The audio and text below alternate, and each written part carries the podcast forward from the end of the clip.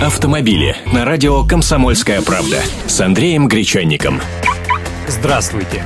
Водителю за пьянку влепили строгача. Действительно суровый приговор нетрезвому водителю, предложившему взятку сотрудникам полиции, вынес Донской городской суд Тульской области.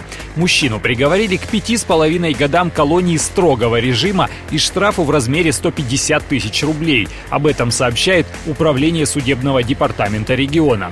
Вот обстоятельства его дела.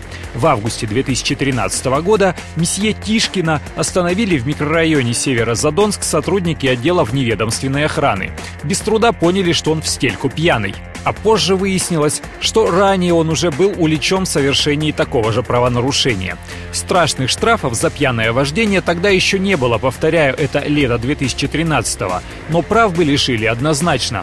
Поэтому попавшийся решил откупиться, щедро предложив 3,5 тысячи рублей. Это не сработало, и он решил поднять ставки до 5000.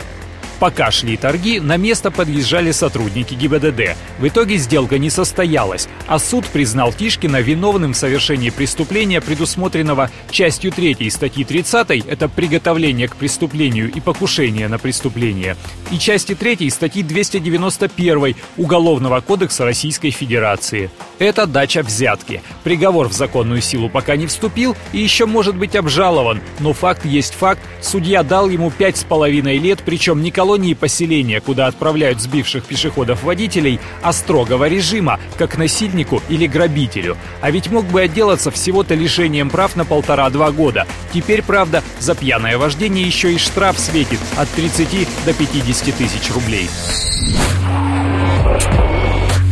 Автомобили.